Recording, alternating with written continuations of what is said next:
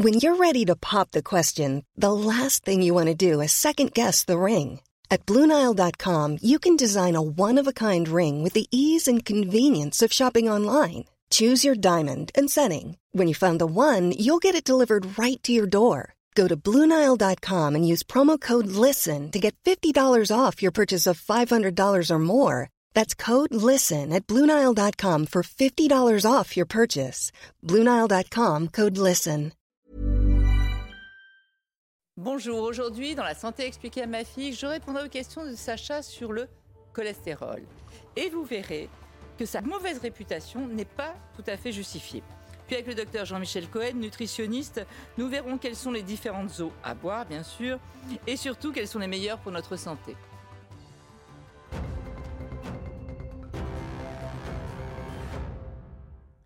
Alors Sacha, on s'intéresse aujourd'hui au cholestérol. Alors il a souvent mauvaise presse, hein, et justement on va voir si c'est justifié ou injustifié aujourd'hui. Alors avant d'expliquer déjà pourquoi il a mauvaise presse et si c'est justifié ou non, explique-nous ce que c'est le cholestérol. Alors, le cholestérol, par définition, je ne vous apprends rien, c'est du, gras. et tout le monde, je dis bien tout le monde, a du cholestérol. Les bébés, les personnes âgées, les hommes, les femmes, tout le monde a du cholestérol. Si tout le monde en a, j'imagine que ça a une utilité. Alors, à quoi ça sert Exactement. Euh, il est très utile. Il, est utile, indispensable pour. Il a plein de il, il, rentre dans plein de fonctions. Par exemple, toutes les membranes, euh, dans la composition de toutes les membranes de ton corps, il y a du cholestérol et en particulier dans les neurones. Donc tu vois que c'est assez utile. Hein, on en a des neurones. Hein. Il entre aussi dans la composition, dans la fabrication des hormones, les hormones sexuelles comme la testostérone, la progestérone, mais aussi le cortisol. Après synthèse de la vitamine D et la vitamine D, on le rappelle, c'est ce qui va permettre une bonne solidité, une bonne densité osseuse. Voilà. Après production des sels biliaires, donc ça va nous aider à bien digérer. Donc tu vois, il entre dans plusieurs fonctions. Donc on le dit, on le répète, c'est une graisse indispensable. Oui, mais quand on parle de cholestérol, c'est toujours dans le sens négatif. Alors est-ce que ça veut dire qu'il y a un bon cholestérol qui sert à faire tout ce que tu viens de dire et un mauvais cholestérol? Est-ce qu'il y a deux cholestérols différents Est-ce que c'est le même Pourquoi Alors, en fait, c'est un abus de langage. Il n'y a qu'un seul cholestérol. C'est le même qui en le même. ça. Le cholestérol, c'est du gras et il n'y en a qu'un. Alors, à partir de pourquoi il est négatif? Alors, pourquoi on l'appelle bon et mauvais? Je le dis, c'est un, abus de un abus de langage. En fait, le cholestérol, je n'apprends rien à personne, c'est du gras. Et le gras, je n'apprends rien à personne non plus, ce n'est pas miscible dans l'eau. OK? Donc, en fait, pour ce, pour aller euh, rentrer dans la composition de toutes les cellules, faire toutes ses fonctions, etc., il va lui falloir un transporteur. Prenons l'image d'un bateau. Euh, tout ça n'est qu'une image, évidemment. Hein. Donc, pour qu'il puisse être apporté dans le corps à tous les endroits dont on a besoin de ce cholestérol, hein, il est sur un bateau. Il y a un bateau qu'on va appeler le bon cholestérol, c'est le HDL, c'est une lipoprotéine high ah, Donc le bateau, c'est une protéine de transport. Voilà, c'est une protéine pour euh, apporter le cholestérol où on en a besoin. Et ce bateau, le HDL, donc ce qu'on appelle le bon cholestérol, lui, il a un moteur. Donc, ce qui lui permet, quand il y en a trop, par exemple, ou quoi, ou quand il a fini son boulot ou quoi, paf, paf, paf, il repart avec le moteur et il va être éliminé où? Au niveau du foie. D'accord. Ok. après, il va être éliminé. Ça, c'est le cheminement normal ça, c'est le bon cholestérol. Il y en a trop, on l'élimine. Le mauvais cholestérol, lui, il est porté par une protéine LDL, low density lipoprotéine, qui elle n'a pas de moteur. Donc en fait, quand il n'a pas de moteur, il peut pas être éliminé. Il va rester où C'est pas du mauvais cholestérol, c'est le même cholestérol, mais qui n'arrive pas à. Euh, il reste sur place. À cheminer. et il reste sur place où? Il reste sur place dans les artères. Et qu'est-ce qu'il va faire dans les artères, ce gras? Eh bien, il va rester, il va rester, il va rester. On va le voir sur cette vidéo. Quand il va rester, au fil, au fil du temps, évidemment, hein, ça va finir par encrasser. Si tu veux, regarde. Tu vois, ça c'est euh, la plaque de cholestérol en jaune. Ah évidemment, c'est en accéléré. Ça, hein. fait que le sang passe moins. En voilà. Et non seulement ça fait que le sang passe moins, mais après, ça peut carrément faire des petits emboles. Il y a des petits morceaux euh, de, plaques de ah cholestérol qui peuvent partir. Là, ça bouge complètement et tu comprends bien que ça va gêner toute la circulation. Et à quoi comme conséquence directe sur notre santé le fait que les, artères soient bloquées par des, bouts de cholestérol ou du cholestérol qui encrassent Ça, va avoir des conséquences redoutables. S'il s'agit des artères des membres inférieurs, ça va boucher une artère, Mhm. et donc c'est ce qu'on appelle une artérite des membres inférieurs. D'ailleurs, j'en profite pour vous dire que si, lorsque vous marchez, au bout de 300 mètres, 500 mètres, principalement dans les montées, vous avez des douleurs comme ça dans les jambes, il faut aller consulter votre médecin. C'est peut-être dû à une artérite, à une artère qui est en train de se boucher. Donc c'est important de le faire. Ensuite, si c'est dans une artère du cœur que ça commence à boucher, ça va faire un infarctus du myocarde. Et on rappelle quand même, un infarctus sur deux est causé par un taux trop élevé de mauvais cholestérol, celui qui bouche les artères. Si c'est au niveau du cerveau, ça va faire un accident vasculaire cérébral. Ça a des conséquences Voilà, différentes en fonction de. Bah tiens, là, on a, on a fonction une de- petite, euh, de petite où image. euh, euh, merci Martin. On a l'image de Martin. Alors, euh, je rappelle quand même que seulement 20% du cholestérol vient de l'alimentation. 80% vient du foie, on va en reparler. Et là, c'est juste pour montrer que le mauvais cholestérol, celui qui est porté donc par la petite protéine qui n'a pas de bateau, il va encrasser les artères. Et que l'autre, par contre, le bon cholestérol, il sera éliminé par le foie. Mais alors, comment on sait, comment on peut savoir si on a euh, du bon, du mauvais, combien on en a, s'il y a gravité, si ça peut avoir des conséquences ou non? Alors, c'est justement tout le problème avec le cholestérol. Est-ce que tu sais si tu as du cholestérol ou pas? On ne le sent pas. On, on ne le sent pas. On ne peut pas le savoir. On ne peut pas connaître son taux. Ouais. Donc, il faut faire des prises de sang. Il faut faire des prises de sang à jeun. Euh, et donc là, La prise de sang, elle dit combien tu as Voilà. de cholestérol? Voilà. Et surtout, elle va faire le distinguo entre le bon et le mauvais, puisque ça, on sait le doser avec une prise de sang. Donc, sur votre. euh, normalement, le médecin, quand il fait un bilan euh, sanguin, il va demander. euh, bilan lipidique, on va dire, il va demander plusieurs dosages. Il va demander le cholestérol total, Mhm. mais finalement, le cholestérol total, Ça n'a pas d'intérêt à puisqu'on moins qu'il y ait pas. 5 grammes, évidemment. pas mais le bon sinon, du on va voir les chiffres là. Sinon, le cholestérol total, euh, tu vois, il ne faut pas qu'il dépasse euh, 2 grammes. Mais à la limite, peu importe, ce qui, même s'il fait 2 grammes, ce qu'il faut surtout, c'est mesurer le bon et le mauvais. Je rappelle que le mauvais cholestérol, il doit être inférieur à 1,6 g. Tu vois, on voit bien la flèche en bas. Il doit être inférieur à 1,6 g.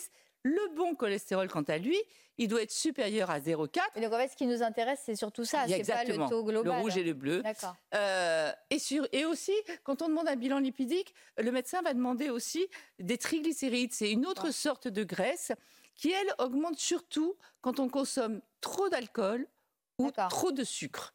Donc ça, ça fait partie du bilan total. Et du coup, si euh, on est au-dessus euh, de, de la maximale pour le mauvais cholestérol, qu'est-ce qu'on va faire? Si on, on fait la prise de sang, on voit qu'on est au-dessus, qu'est-ce qui se passe après? Alors, le, le médecin, il va jamais traiter un taux, un chiffre. Il va traiter une personne. Euh, donc, il va voir en fonction de la personne qu'il a en face de lui, en fonction du patient. déjà. Voilà. Déjà, il va se demander euh, si c'est pas dû à certains médicaments. Il y a de nombreux médicaments qui font monter le mauvais cholestérol, des médicaments comme euh, le cortis- la, la cortisone, des médicaments comme la pilule, euh, des, certains diurétiques, certains bêta-bloquants. Donc déjà, il va regarder si ça peut pas venir des médicaments. Ça peut être génétique aussi? ça peut tout à fait être génétique. Il y a des familles où il y a des problèmes de cholestérol, et ça, c'est important de le savoir, parce que de toute façon, on en fabrique, hein. Euh, puisque c'est indispensable, utile, vital, le cholestérol.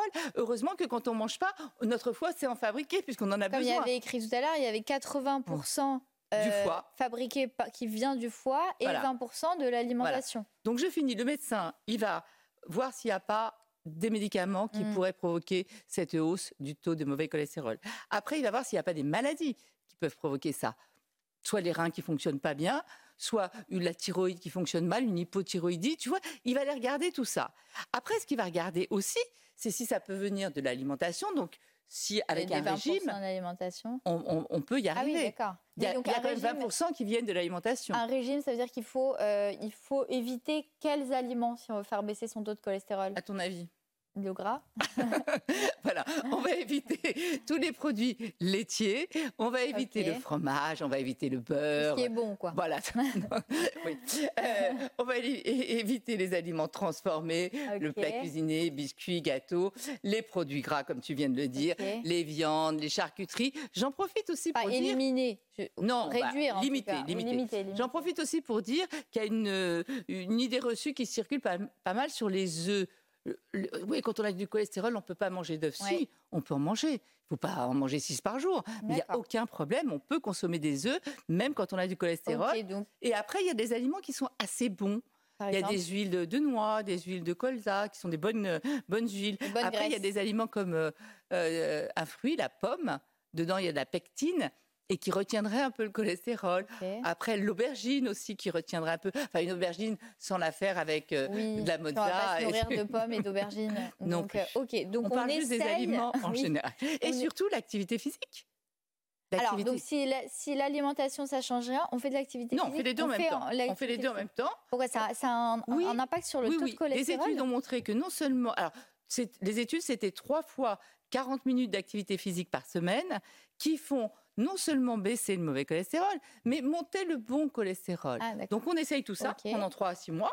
Si ça fonctionne, Formidable. super. Mais si ça marche pas, est-ce qu'il y a un traitement qu'on peut prendre ou des, médicaments qui vont faire baisser le mauvais cholestérol? Bien sûr, il y a plein de médicaments. Il y en a que tout le monde connaît. On appelle ça les statines. Euh, j'en profite d'ailleurs pour dire qu'effectivement, il y a des statines qui ont des effets secondaires.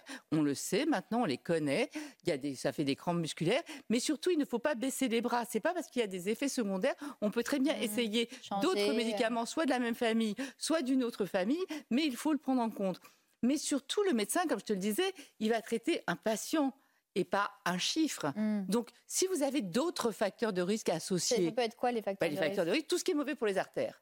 Euh, le tabac, l'alcool, l'hypertension, euh, le, diabète, le surpoids. Donc, si vous avez tout ça, forcément qu'il va aussi gérer tout ce qui est mauvais pour, euh, pour les, les, artères. Donc, il va faire tout ça, il va tout gérer. D'accord. Donc, il y a des médicaments, enfin, il y a des solutions. En tout cas, l'important, c'est surtout de le détecter, de voir avant d'en arriver aux conséquences. Exactement. De détecter le, mauvais. Il ne faut pas oublier qu'il y a quand même une personne sur cinq qui a un cholestérol trop élevé en France, mais il y a surtout énormément de personnes qui ont sûrement un cholestérol, un mauvais cholestérol, entre mmh, guillemets, mmh. trop élevé et qui ne le savent pas. Or, on sait qu'un cholestérol trop élevé a des conséquences bah redoutable, on l'a dit. Et en fait, c'est le temps aussi qui va jouer. Donc en fait, finalement, on devrait doser très tôt. Ça veut dire que plus on reste avec du mauvais cholestérol, plus, plus ça, va engraisser. Les... Ouais, ça se fait pas en un jour. Hein. D'accord. Donc, donc finalement, il faudrait le faire très tôt. Alors chez les femmes en France, généralement, quand on leur prescrit la pilule, on dose le cholestérol, mais chez les autres, non. Donc il faudrait quand même commencer. En plus, c'est rien. C'est rien, c'est une prise de sang à jeun. Donc commencer très tôt pour éviter. Après, j'en profite pour dire que si votre médecin vous a prescrit un médicament, c'est pas parce qu'on prend un médicament qu'il faut aller manger plus gras derrière tout de mm. suite. Et ensuite, c'est vrai que souvent, on a des médicaments, mais on euh, on se sent pas malade quand on a du cholestérol. donc, on, a tendance à les arrêter. Donc, non, non, non, ça peut avoir des conséquences redoutables. Il faut continuer à prendre ces médicaments si votre médecin vous les a prescrits.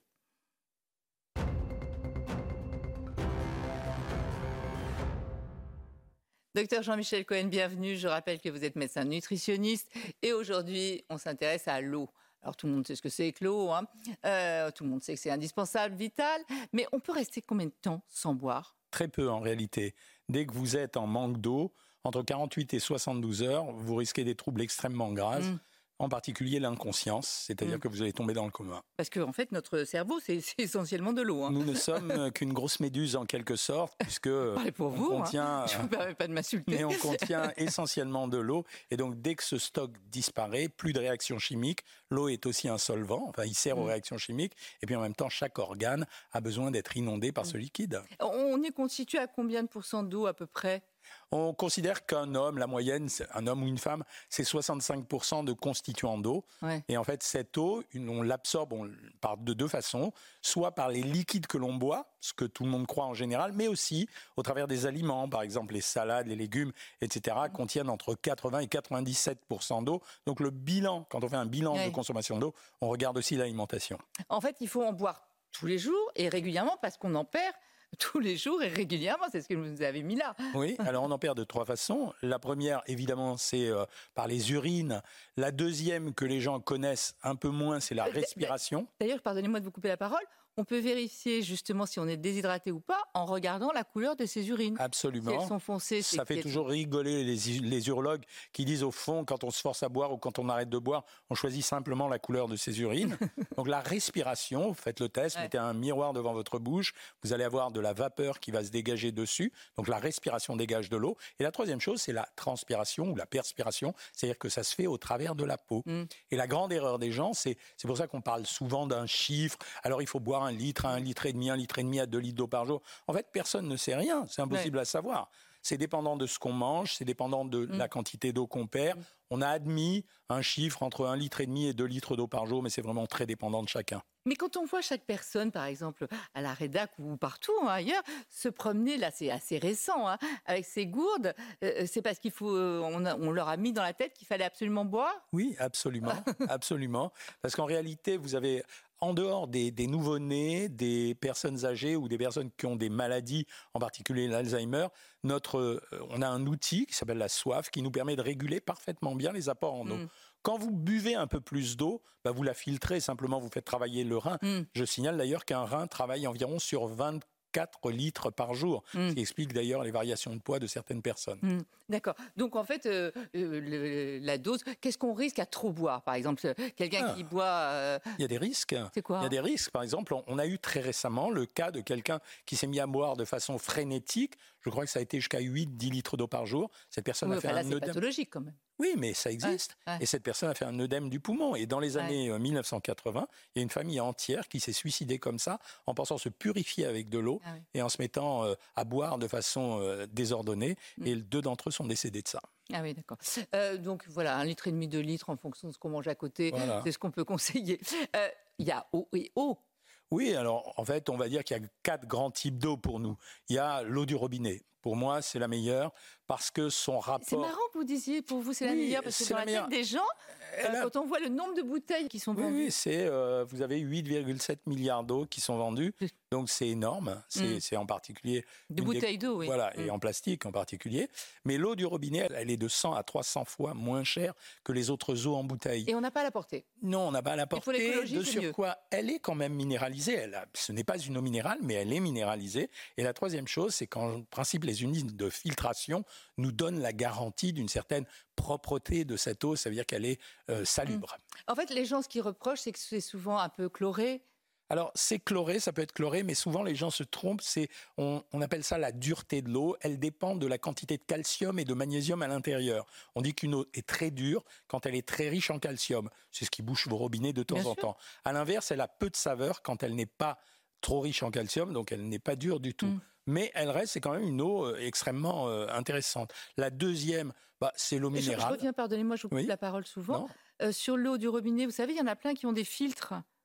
C'est efficace, ça Ou alors, des, des, hmm. Écoutez, il y en a à peu près dans toutes les maisons. On n'a absolument aucune garantie sur l'impact et l'intérêt de ces filtres. Et même s'il y en avait un, il faudrait changer les filtres régulièrement. Ça nécessite un travail de nettoyage à limite laisser stagner de l'eau dans ces carafes à filtre, je ne suis pas sûr que ce soit une très bonne chose. D'accord. Après, pardon. Alors après, bah, il y a l'eau classique minérale que vous achetez. Alors sa vertu particulière, c'est de contenir des minéraux. Alors elle va être plus ou moins riche en calcium, en phosphore, en magnésium, en sel, etc. Et chacun d'entre nous a le pouvoir de la choisir en fonction de son propre intérêt. Si par exemple je veux prendre une eau pauvre en sodium, parce que je fais un régime sans sel, je vais choisir une eau qui contient peu de sodium, une eau minérale qui contient peu de sodium. Pour avoir l'appellation eau minérale, il faut avoir un certain nombre de quantités de minéraux. On appelle ça le résidu sec, grosso modo. C'est ce qui mm. resterait dans la casserole si on la faisait bouillir. Et puis vous avez une troisième eau qui est l'eau de source. Alors c'est une eau minérale. C'est une eau comme l'eau minérale qui provient d'une source. Mais elle ne contient pas suffisamment de minéraux pour qu'on l'appelle une eau minérale. Donc c'est une eau de source. Je dirais pas qu'elle est comparable à l'eau du robinet, mais en fait, les différences sont pas suffisamment mm. importantes pour aller euh, se, travailler la tête avec ça. Et la le quatrième type d'eau, c'est les eaux gazeuses, mm. qui sont simplement une adjonction de, dioxyde de carbone à l'intérieur, du, gaz carbonique, soit de façon naturelle, soit sur autorisation. Vous avez le droit d'enrichir en gaz. C'est en fait une eau pétillante. Alors, plusieurs questions. Euh, vous m'avez dit donc les eaux minérales, euh, tout dépendait de, leur euh, composition en minéraux. femmes enceintes, il y a une eau à boire Alors, particulièrement. Chez les femmes enceintes, on privilégie un peu les eaux minérales riches en calcium. D'accord. Donc ça veut dire on va choisir certaines eaux minérales. Je peux vous donner des exemples. Taliance, Épar, Contrex, Courmayeur sont des eaux riches en calcium. Mmh. D'accord. Donc ça c'est pour, pour, les femmes enceintes ça. Après, pour les bébés. Alors pour les bébés, on donne en général des eaux pauvres en sodium. Alors par exemple, l'eau de référence, c'est Montroucous pour mm. les enfants. Ça veut dire que c'est des eaux qui sont pas trop minéralisées, mais qui sont en même temps très intéressantes chez les enfants. D'accord. Euh, si euh, j'ai des problèmes de calcul rénaux, par exemple. Alors là, on a conseillé pendant longtemps les eaux euh, bicarbonatées, c'est-à-dire il y en a deux, c'est Saint-Yor et Vichy-Célestin. On est un peu plus réservé aujourd'hui parce que ces eaux sont quand même très riches en sodium. Mm. Donc voilà, il faut en boire. Ça peut améliorer, mm. mais ce n'est pas non plus la solution du calcul. Si je suis constipé euh, vous buvez de l'eau départ. Alors la particularité de l'eau départ, c'est qu'elle contient des fibres solubles. Donc ça veut dire qu'elle augmente le taux de fibres dans votre corps. Donc ça c'est bon. Ouais, c'est bien. Après, euh, il y a en ce moment une grande mode quand on regarde les journaux, les magazines, etc. C'est de boire un verre d'eau, un grand verre d'eau, le matin à jeun, éventuellement citronné. Est-ce que c'est bon? Soi-disant, ça nettoie le système digestif. J'aimerais votre avis là-dessus. La, la pensée magique. Hmm. Ça n'a rien de mauvais de boire de l'eau hmm. avec un verre de citron. Ça peut même vous réhydrater après le réveil, mais il n'y aura pas de propriété particulière. Ce n'est pas mauvais. Donc gardez-le si vous aimez ça. Euh, je reviens à mes eaux. Les eaux gazeuses, est-ce que ça, fait gonfler, ça fait de l'aérophagie. c'est leur réputation. C'est leur réputation. En réalité, le gaz carbonique va rester un peu dans l'estomac, puis ensuite il va être expulsé par la bouche. La réalité des ballonnements, c'est que ça concerne surtout l'intestin, et euh, le gaz n'arrivera pas jusqu'à l'intestin. D'accord, donc ça peut juste me gêner au niveau de l'estomac. On dit que ça sature un peu l'appétit, c'est un peu vrai. Grosso modo, c'est juste une question de plaisir. Le seul intérêt des eaux gazeuses, c'est qu'elles sont bicarbonatées, donc a priori elles amélioreraient la digestion, mais à cause des bicarbonates, pas à cause des bulles. D'accord. Autre question, est-ce qu'il faut boire pendant les repas ou en dehors des repas? Euh, ça, c'est une question qui me fait toujours rigoler. En fait, on s'en fiche, quoi. Ça veut dire que si vous buvez avant les repas, non, mais les gens sont focalisés là-dessus. Si bah, vous, buvez avant les repas, oui, vous aurez moins faim pendant 15 secondes. Et si vous buvez pendant le repas, vous diluez votre bol euh, gastrique. Mais en fait, il faut savoir que les, aliments restent environ entre 3 et 4 heures dans l'estomac. Donc, c'est pas ça qui va changer les choses si vous buvez un verre d'eau une heure après. D'accord. Euh, autre question. À quelle température doit-on boire l'eau? Alors ça, c'est vraiment une question de goût. En principe, on conseille à l'air ambiant. On pense que c'est pas bien de boire trop glacé. quand vous buvez très glacé, ce qui arrive de temps en temps, vous pouvez avoir un réflexe euh, laryngé et euh, avoir une sensation de trouble de la respiration. Donc en fait, on préfère que les gens boivent à température ambiante. Ils boiront autant voire juste ce qu'il faut, plutôt que les gens qui boivent glacé et qui perdent les sensations. D'accord, donc vous déconseillez de mettre les, bouteilles au réfrigérateur? Alors, je ne déconseille pas de les mettre au Je les mets au réfrigérateur quand elles sont ouvertes, ça c'est certain, parce qu'on ne laisse pas plus de 48 heures. après. Une bouteille ouverte en plastique dans un réfrigérateur, on ne dépasse pas 48 heures parce qu'elle peut être souillée par le reste des aliments qui sont dans le réfrigérateur. Donc si elle est ouverte, on peut la conserver au frais, sinon vous dites que c'est pas, pas nécessaire. Bah, écoutez, merci pour tous ces, toutes ces réponses à toutes ces questions. Je vous ai un peu coupé la parole, mais je, je ferai attention la prochaine fois. Merci, docteur Cohen. Merci à vous de nous avoir suivis et rester en notre compagnie. L'info, c'est sur CNews. Ever catch yourself eating the same flavorless dinner three days in a row? Dreaming of something better? Well, HelloFresh is your guilt-free dream come true, baby. It's me, Kiki Palmer. Let's wake up those taste buds with hot, juicy pecan crusted chicken or garlic butter shrimp scampi. Mm. Hello? Fresh. Stop dreaming of all the delicious possibilities and dig in at HelloFresh.com. Let's get this dinner party started.